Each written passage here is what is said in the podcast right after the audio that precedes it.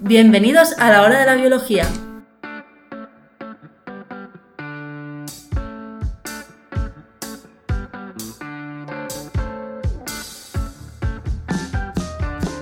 Buenas, bienvenidos al nuevo podcast La hora de la biología.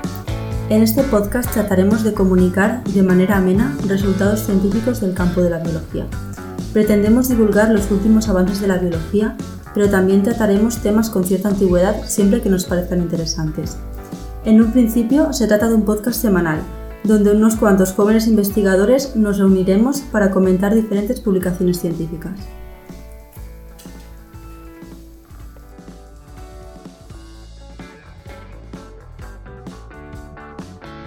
Damos paso al tercer capítulo de este podcast. Comenzará hablando Pablo Monfort, graduado en bioquímica y que posteriormente optó por especializarse en informática, el tema de hoy versa sobre la cafeína, su función en plantas y las enzimas que participan en su biosíntesis. Posteriormente continuaré yo misma, Noemi Caballero, graduada en biotecnología con inclinación hacia la investigación biomédica, y hoy les hablaré sobre los macrófagos en el intestino y de cómo estos son capaces de mantener una población estable sin necesidad del proceso de hematopoiesis en médula. En este capítulo también participarán Olga Ruiz, bioquímico especializado en medicina de precisión, y Elena Guerrero, bioquímica con especialidad en biología molecular.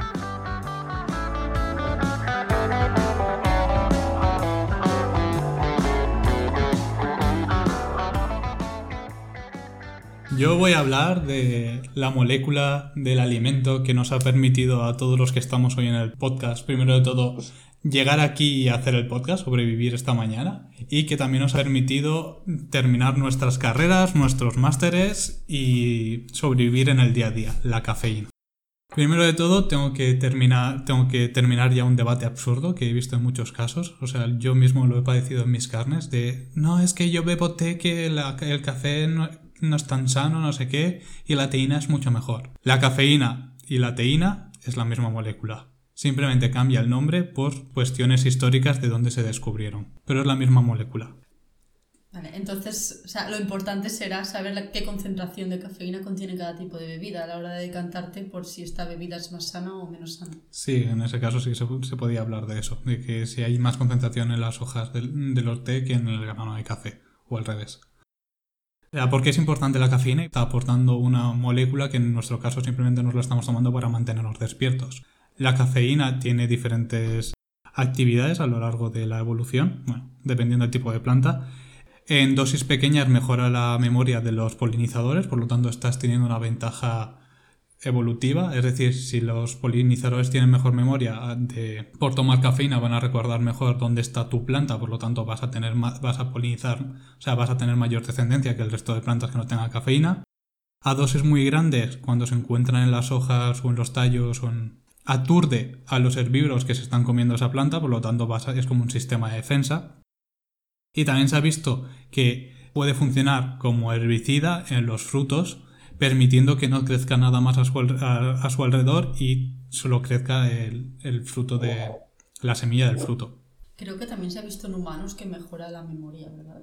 Cafeína. O sea, que cuando estudias estás tomando cafeína. Sí, es, lo es el mismo efecto que tendrían polinizadores. Lo único que las dosis que son decentes para los polinizadores a nosotros no nos harían nada y las dosis que son un poco tóxicas para los herbívoros que se comen esa planta son las que nos están a nosotros aportando esta capacidad de memoria. Sí, eres un poco más grande que un polinizador, creo. Sí, yo creo que seremos dos mil veces más grande que una, que una abeja. Estaba llamando corto solamente, pero bueno. Gracias, Oriol. Lo tengo muy presente.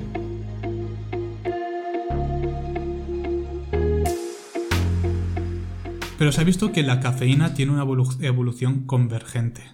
¿Qué quiere decir esto? Que, ha, que ha aparecido a lo largo del linaje de las plantas de forma independiente en diferentes linajes.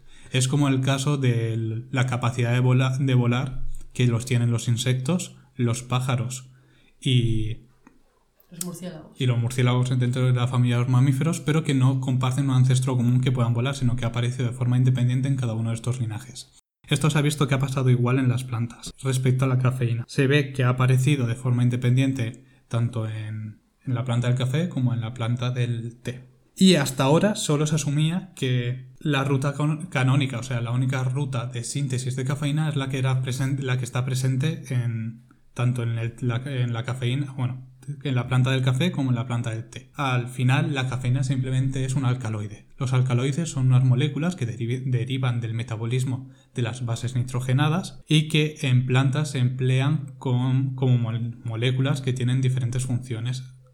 Normalmente por acumulación, como puede ser la nicotina, el ácido salicílico, la famosa aspirina o la cafeína.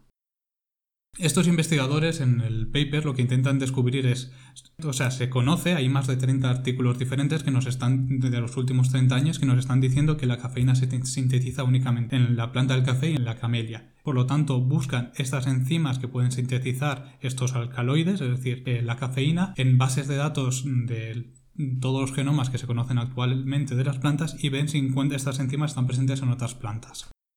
Y descubren que las enzimas que sintetizan el café, que en el caso de la planta del café es la santina metiltransferasa y en el caso de la, del té es la cafeína sintasa, se encuentran presentes en otras plantas. Y lo encuentran cinco plantas que presentan el café. Entre ellas son teobroma, que sería la planta del chocolate, la paulina, que es el guaraná, es una bebida que presenta cafeína muy típica en América Latina, el citrus, en el género de citrus, es decir, en el naranjo también presenta la cafeína, también presenta las enzimas capaces de sintetizar la cafeína. En la camelia, que es la que se conocía del té, y en la café arábiga, se pensaba que únicamente dos plantas eran capaces de sintetizarlo, estamos descubriendo que no. Cinco plantas son capaces de sintetizar la, cafeína. La cuestión es si presentan la misma ruta de síntesis que presenta el café y el té o presentan una ruta alternativa.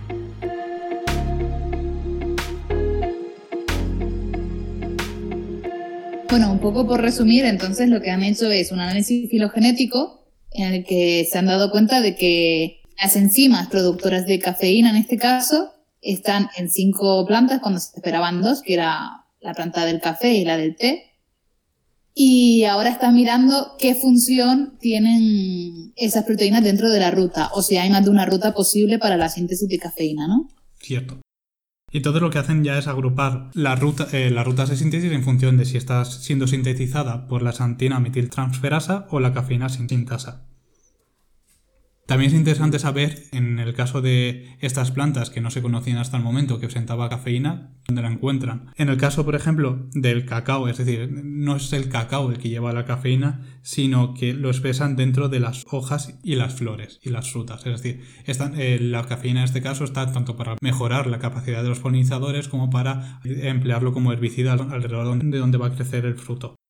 En el, caso de estas dos plantas, la ruta de síntesis que tienen es mediante las cafeínas sintasas, que es la misma que está presente en el té. El cacao y el guaraná presentan las mismas enzimas mm, para sintetizar la cafeína que el té, las cafeínas sintasas. Estas rutas de síntesis conllevan tres metilaciones para pasar de la santina a la 1 o 2 o 3 metilsantina, de ahí al precursor típico de la cafeína que es la teobromina o la teofilina y finalmente a la cafeína. Esta ruta de síntesis es llevada por dos enzimas, la cafeína sintasa 1, que eh, sintetiza las primeras etapas, y la cafeína sintasa 2. Y filogénicamente observan que la cafeína sintasa 1 y 2 están más próximas entre sí que la cafeína sintasa 1 que tiene la planta del cacao y la planta del guaraná. Esto indica que la ruta ha surgido de forma independiente en ambos linajes y además por duplicación génica. Es decir, tú tenías una enzima que sería la cafeína sintasa 1 que estaría sintetizando una, una etapa ya sea del principio o del final de la ruta y esta se ha duplicado para tener la ruta completa. Y esto ha pasado de forma independiente en estos dos linajes. ¿Se sabe en qué momento se ha duplicado? ¿O sea, ha habido una duplicación gen, de ese gen en concreto, de todo el genoma de la planta? O, de ese gen en concreto. No es porque se haya duplicado todo el genoma entonces al final se haya... No, no. Ha habido una duplicación génica de ese gen en concreto en, ambos linajes. Por lo tanto, hasta el momento se pensaba que solamente había una ruta canónica que nos permitía sintetizar cafeína, que sería pasando de la santosina a la 7-metilsantina, de ahí a la teobrivina, que se pensaba hasta el momento que era el, el único precursor de la cafeína para dar cafeína, y se ha visto que no. Para cada una de las etapas hay más de tres, moléculas diferentes que pueden actuar como intermediario y entonces tienes un gran número de combinaciones.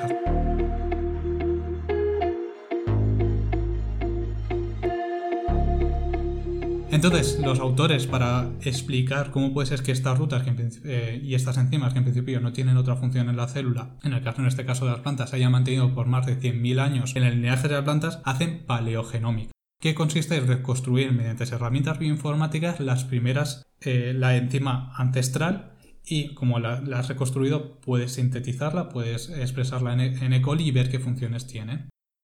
Eh, tomando como enzima la santina metiltransferasa, que es la que está presente en cacao y en el naranjo, reconstruyen la enzima y ven que eh, la enzima ancestral es una enzima promiscua.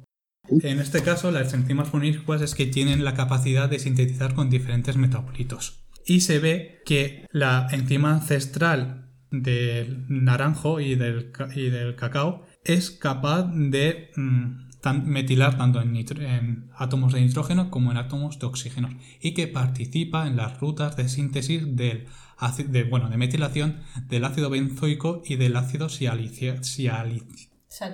sialicílico, la famosa aspirina. Bueno, es decir, esta, eh, esta enzima central, aunque de forma inespecífica, es capaz de eh, sintetizar dos de las tres etapas de la, síntesis de cafeína. Es decir, es capaz de pasar de, la 3-metilsantina a la teofilina y de la teofilina a la cafeína. Entonces, sabiendo que la enzima actual del naranjo, tiene dos enzimas que han pasado por duplicación, tiene la sentilmetiltransferasa 1 y la sentilmetiltransferasa 2, miran qué cambios tienen estas enzimas respecto a esta ancestral y cogen los cambios que intervienen en el centro activo, es decir, la parte de la proteína, la parte de enzima que de verdad está catalizando. Y únicamente con una única mutación de la prolina 25 por una serina, no, está aportando nada, pero simplemente estamos haciendo una mutación, esta nueva enzima eh, elimina eh, completamente su actividad por el ácido benzoico, por el ácido sialicílico, la aspirina y la teofilina. Entonces ya es, única, ya es específica de las, de las primeras etapas de la, síntesis. Hemos, eh, hemos, hecho un único cambio en la enzima y ya estamos perdiendo la actividad de las etapas finales y estamos ganando especificidad en, la las dos primeras en la primera etapa, de la santina a la 1-metilsantina. Estamos ganando también eficiencia, la actividad catalítica aumenta más casi tres veces. Es decir, simplemente con un único cambio que se haya podido producir fácilmente por una duplicación génica, estamos reconstruyendo ya toda la ruta de síntesis de cafeína. Además, también comprueban la otra, la otra copia que habría quedado, como ya está liberada de, tener que sintetizar las primeras etapas, también únicamente con una única mutación en el centro activo, en este caso es de una histidina, de la histidina 150 a esparraguina, está perdiendo toda la capacidad de síntesis de las dos primeras etapas, del paso de santina a, metil, a 1,3-metilsantina y de metilsantina a teofilina, y es específica de teofilina. Es decir, por algo tan genérico y tan común que es en los genomas que sufra una duplicación génica, cada una de las enzimas está liberada de que tiene que ser capaz de sintetizar todas las, dos primeras etapas del metabolismo de la cafeína y se están especializando en una de las enzimas, las, antimetiltransferasa 1, en las dos primeras eh, etapas de síntesis de la cafeína y la otra enzima en la última etapa de la cafeína. Por lo tanto, a partir de una hipótesis retrógrada de que tengamos una enzima de que esté, esté, relacionada con la ruta de síntesis del ácido salicílico, del ácido benzoico, y que de forma inespecífica te esté catalizando la cafeína, la teofilina cafeína, que es lo que hemos visto que tiene la actividad ancestral, que puede ser porque tengamos metabolitos secundarios, ya que los, alcaloides son metabolitos secundarios de, los ácidos nucleicos, y que sí que se veía que la cafeína tenía una función eh, primigenia de mejorar la memoria de los polinizadores, por ejemplo, luego con una única duplicación génica y después simplemente con una única mutación en cada una de las dos copias estamos construyendo una, ruta, una nueva ruta de biosíntesis, que es la ruta de biosíntesis de la cafeína, que nos está aportando grandes ventajas, bueno, a nosotros no, nos está aportando a la planta grandes ventajas evolutivas, como puede ser la resistencia a ser comida por herbívoros, la mejora de la, eh, de la memoria de los polinizadores, entonces se puede reproducir más, y en el caso de que se está acumulando en el fruto, la capacidad de que no vas a tener eh, otros árboles o bueno, otras plantas que estén a tu alrededor, y encima es algo tan ventajoso que no únicamente ha aparecido una vez, sino que hemos visto que ha aparecido cinco veces de forma independiente en todo el linaje de las plantas.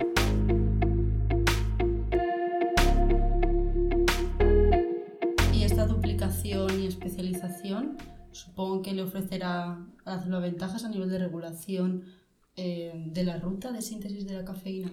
No es que te la estés, no es que la estés regulando, sino que la estás potenciando. En este primer caso solo tenías una enzima que sería la, la, metil, la santina metiltransferasa ancestral, que solamente era capaz de sintetizar las dos, las dos últimas etapas, es decir, de pasar de 3-metilsantina a teofilina y de teofilina a cafeína. El sustrato del que partes tiene que, se tiene que generar de forma inespecífica en la célula.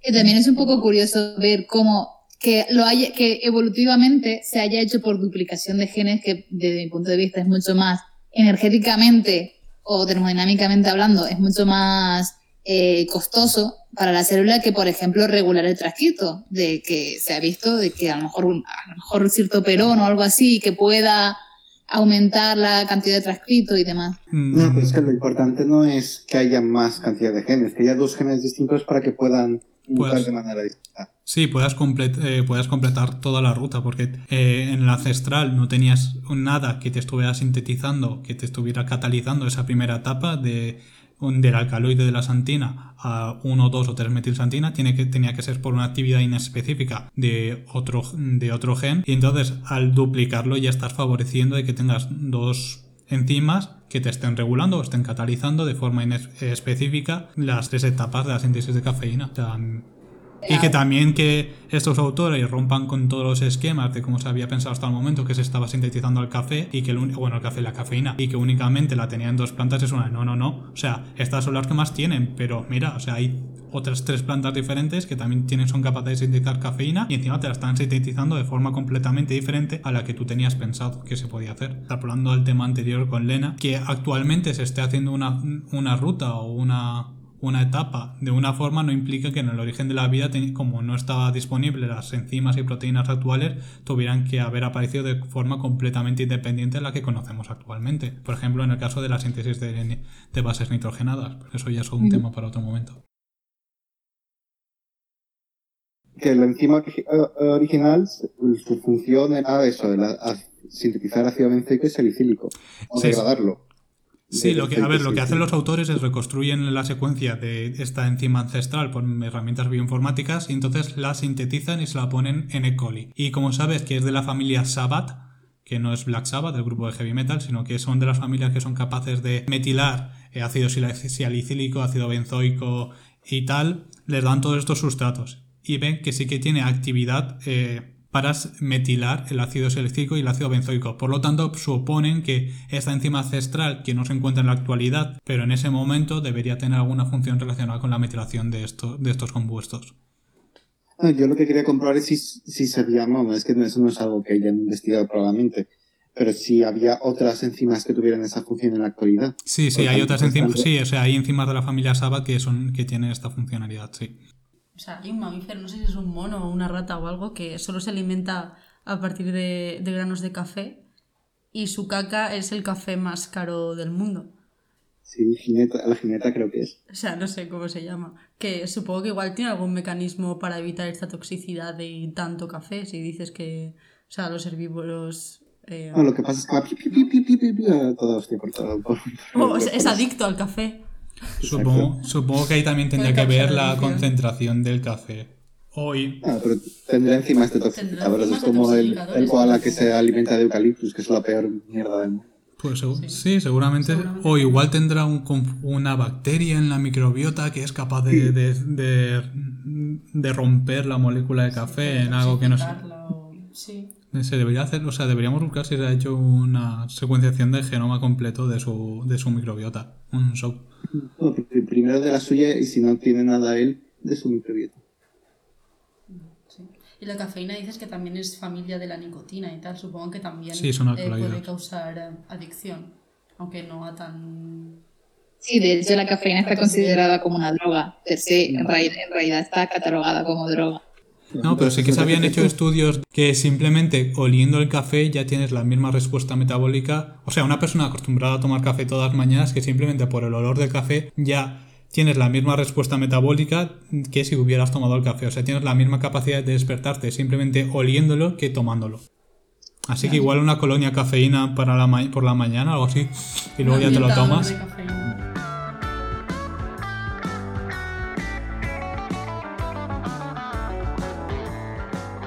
Eh, doy paso entonces al paper que, que he escogido, que es sobre eh, los macrófagos dentro del intestino y eh, digamos que hay un preconcepto dentro de la inmunología que es que todas las células o la mayoría de las células inmunes provienen de la médula ósea y que a partir de ahí que donde se produce la hematopoiesis y a partir de ahí se reparte. Este artículo habla de que los macrófagos tienen dentro del intestino tienen como un mecanismo en el que ellos se autorregulan y son capaces de mantenerse.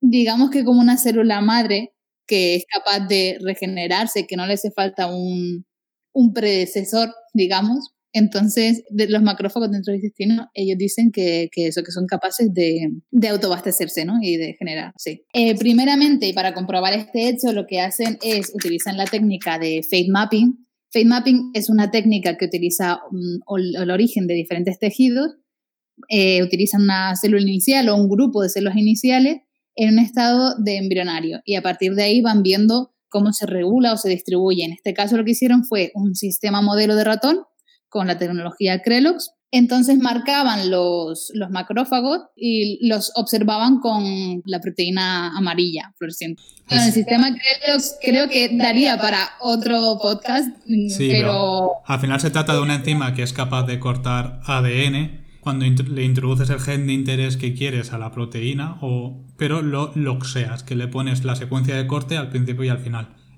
Puedes poner la proteína CRE con un promotor específico del tejido o con una proteína de fusión que cuando tú pongas una enzima hay una hormona corte, pero o sea, lo haces de tal forma que en el momento que tú quieres corte ese gen y entonces tienes un lo que se dice un knockout.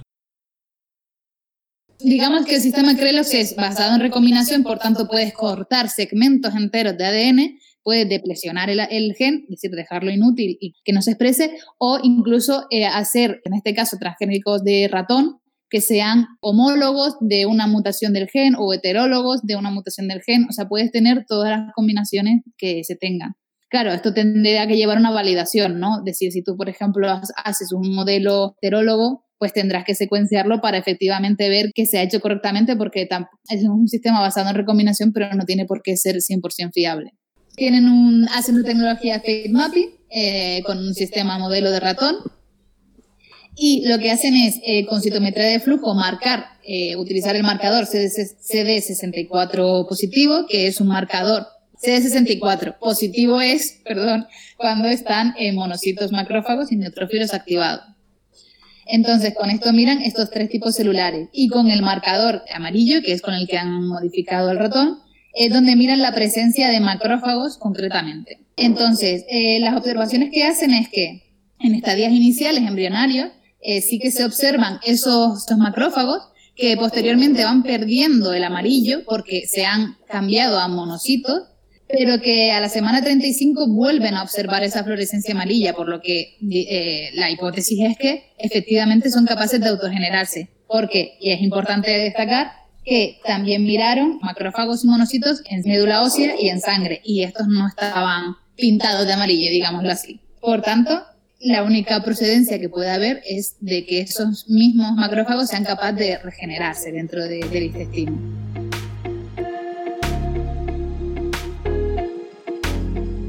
Entonces, el siguiente paso que miraron fue, bueno, si estos se generan, vamos a ver qué función cumplen y cómo se relaciona eso con el sistema inmune, ¿no? Y las otras partes de, de lo que es la funcionalidad del intestino. Entonces, hacen un RNA-seq, que lo hacen con un bulk RNA-seq, que básicamente es, metes todas las células y la secuencia y ves qué clúster se te forma.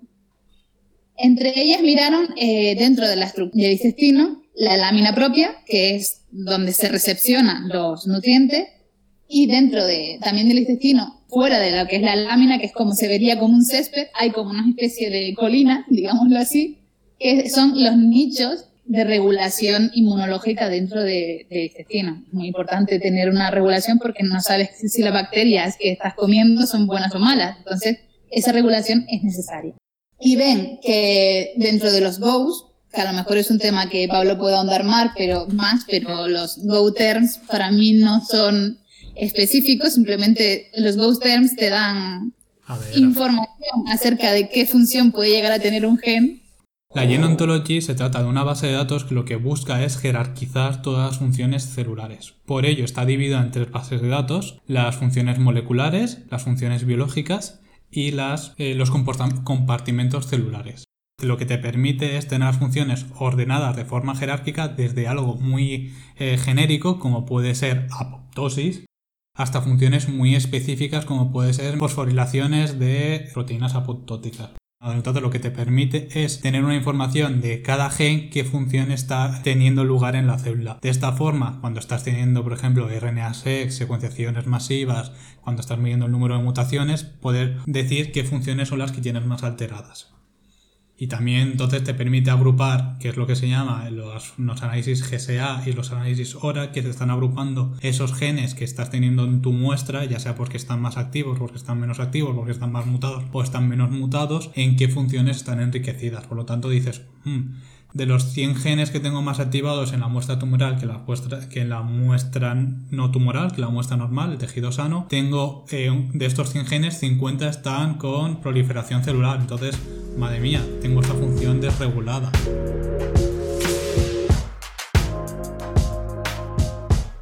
Sí, bueno, básicamente es la relación que tienes eh, en base a lo que ha dicho Pablo, que son experimentos de a lo mejor o proteómica, y lo miras en base a, qué función eh, tienen eso, que al final es, la idea de la biología, ¿no? No es encontrar una mutación, sino eh, dentro de la mutación qué causa dicha mutación dentro de la célula. En este caso, y digo que desde mi punto de vista es muy genérico porque los go te dan información sobre que si la función está dentro de, en este caso propio, de la lámina propia, de respuesta inmune, de regulación, de defensa y fagocitosis. Pero claro, esto dentro de la inmunología puede ser un mundo completo. Desde mi punto de vista, sí, son términos que te ayudan un poco a ver eh, hacia dónde se dirige la funcionalidad, pero al final, como todo está interconectado, eh, va a ser muy difícil encontrar qué función exacta cumple, que es al final lo que hacen los análisis funcionales, ¿no? Y eh, bueno, del bulk RNA lo que concluyen es que dentro de la lámina propia hay mucha más diversidad con respecto a los macrófagos, que se observan cuatro tipos principales en un TSNI, y que cumplen ese tipo de funciones que he comentado. Y por otra parte, en la membrana externa lo que se observa es que los macrófagos y monocitos son mucho más homogéneos, o sea que no, se, no hay tanta diferencia, por concluyen que aquí es donde podría tener ese mantenimiento de ellos mismos, ¿no? Y la función que cumplen dentro de los GoTerms son la, la adhesión biológica, que después interacciona con, con más. Para también enfatizar esto, o sea, decir, eh, bueno, a ver, vamos a ver qué diferencias de expresión hay, eh, hacen un, un, RNA, un single RNA-seq, que es eh, hacer un RNA-seq, pero de una única célula. Entonces, vuelven a obtener cuatro clústeres.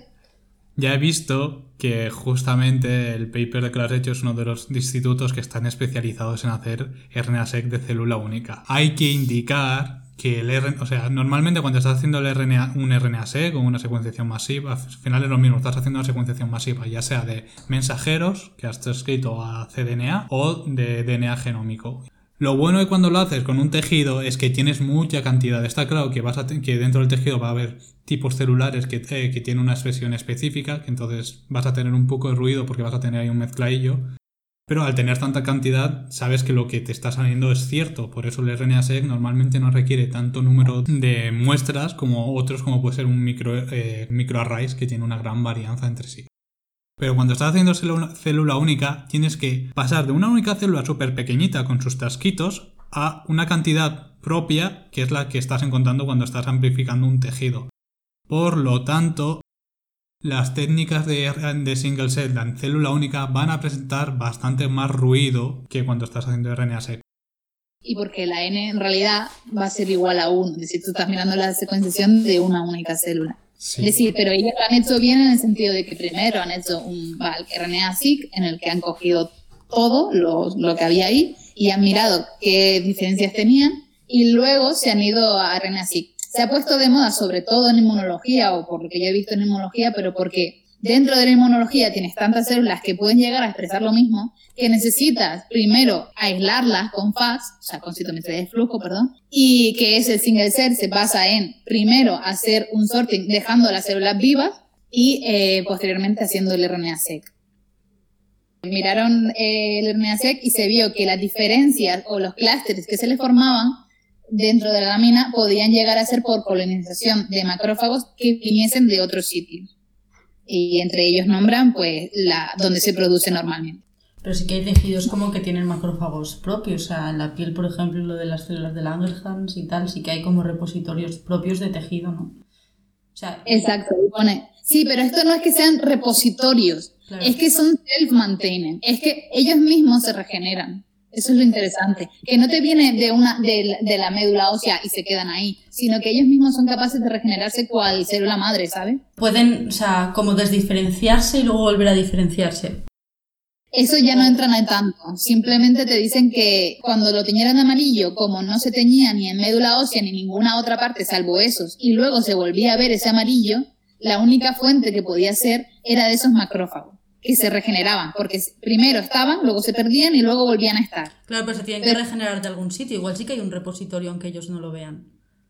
Exacto, pero... Y puede que haya, aparte de eso, que haya un núcleo nicho pequeñito de como células madre. Exacto. Mm. Por ejemplo, yo, yo, he trabajado con células madre cancerosas. Las células madre cancerosas hay una entre varios cientos de miles.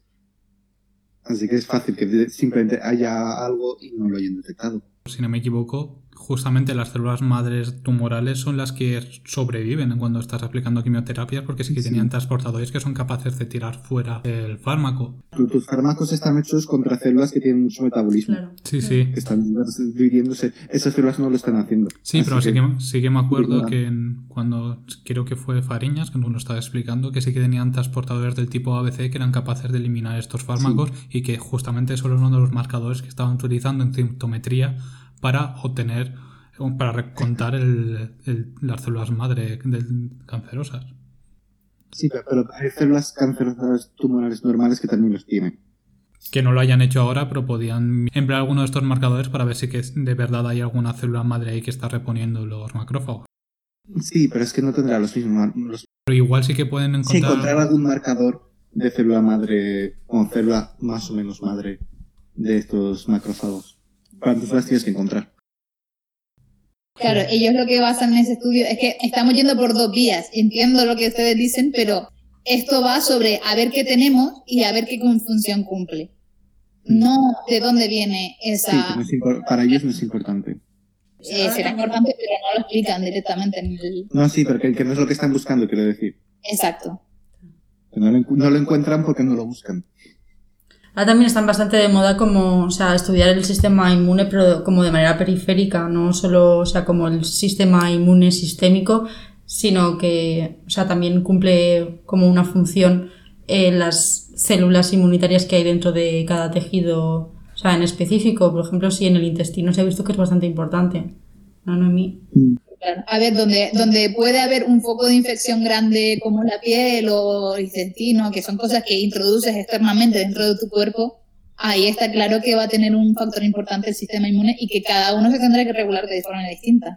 Es decir, no es lo mismo una herida que la comida que ingiera. Y el tipo de respuesta también era diferente. En el sistema inmune predominan, sobre todo los macrófagos, también tienen esa función de, primero, eh, sintetizar interleuquina 10, que es el antiinflamatorio, el que regula los, los, los reguladores, porque si no, imagínate todas las bacterias que están en el intestino, te las cargarías y eso crearía una respuesta inmunitaria, o sea, inflamatoria a gran escala, y eso tampoco puede permitirse. Entonces, gran parte de la función de esos macrófagos en realidad es regular el sistema inmune y paralizarlo un poco, y después reconocer las, que, las bacterias que sí son malas y activarlo. Después miran eh, los monocitos dentro de la médula ósea porque ellos también dicen que cuando, porque también hicieron un sistema modelo en el que depresionaban estos macrófagos y veían que qué pasaba, ¿no? Y se veía que ahí sí que dentro de la médula ósea iban los macrófagos para, para reponer lo, lo que no tenían.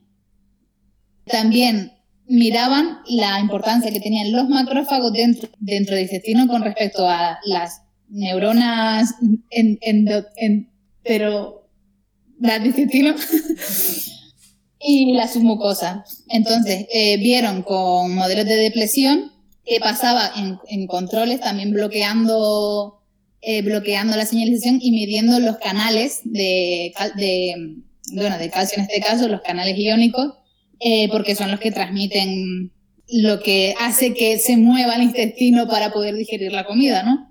Eh, y ahí vieron que también tenían una función bastante importante y que de, de, hecho con estudios de, de, resonancia magnética veían que, que si se depresionaba estos macrófagos había una distorsión del colon, o sea que no directamente el tejido cambiaba de conformación y que el tránsito era mucho más lento, el tránsito de la comida. Y esto se podía decir, o ellos intuían, que podía llegar a ser incluso por muerte de las neuronas entéricas. Yo, yo lo que iba a preguntar era eso, que si habían hecho algún estudio sobre esas neuronas, si habían hecho algún estudio de supervivencia, pero por lo que has dicho no han dicho nada. No tiene que eh, mucho. De supervivencia no, lo que hicieron fue eso, sobre todo hicieron, cogieron el modelo de, del que obtuvieran la información de que eran capaces de, de, mantenerse y la segunda hicieron un modelo de depresión, que es el que más, mayormente utilizaron para hacer los estudios de funcionalidad. Pero a, esas neuronas entéricas, como veían que estaba alterado, que sin, si se metieron a ver por qué, pero supongo que será un estudio futuro, que de momento están simplemente... ¿Dicen algo del fenotipo de, de los macrófagos? Del fax, sí, eh, tienen, lo que pasa es que tienen un montón de fax, o sea que eh, deberías meterte si quieres verlo concretamente porque tienen, hicieron un montón de inmunostoquímica y un montón de fax.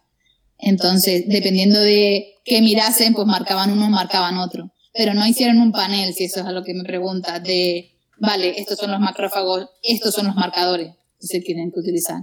No sé si me explico. Sí, vale. O sea, yo me refería más de si los macrófagos o sea, si eran más de tipo M1, M2, como más inflamatorios o más eh, protectores, supongo que dependerá. O sea, su Eso lo, intentaron hacer con los GoTerms. Pero claro, es lo que yo digo, para mí los GoTerms, vale, te ayudan un poco a saber por dónde vas, pero que dentro del sistema inmune que me digas que es de la respuesta inmune, pues me. Mm, vale. Hmm. O sea, me has confirmado lo que sé, pero no hay nada extraño, pero que no me estás dando información adicional. Aunque, o sea, y estos ratones no son sometidos a ni... O sea, se hacen ratones, ¿verdad? Y no son sometidos a tampoco ningún tipo de estrés, o sea, ambiental ni nada. No, no, porque intentan no intentan no añadir covariables. Ellos intentan ver la funcionalidad. Entonces tú lo que quieres es reducir al mínimo posible. Quieren ver como el estado basal de estos claro, a ver qué pasa si lo quitamos o si lo ponemos o si tal, pero un siguiente paso, por ejemplo, que me parecía muy interesante sería ver la interacción de estos macrófagos con, por ejemplo, porque yo creo o tengo la hipótesis de que ellos como dicen que se crean en el nicho, o sea, que estos eh, macrófagos que son capaces de mantenerse ellos mismos se mantienen en el nicho, yo creo que al final van pasando a la lámina porque es donde se va a encontrar los microbios. Y sería interesante ver eh, cómo es la interacción entre el microbioma, o sea, bacterias en estado sano, y, y estos macrófagos. O sea, porque no sé si los reconocen, si no, yo creo que están en un completo estado de reconocer, decir, ah, eres bueno, no te mato, eh, eh, secreto, interleuquina 10 o no, pero ver cómo es eso sería muy interesante.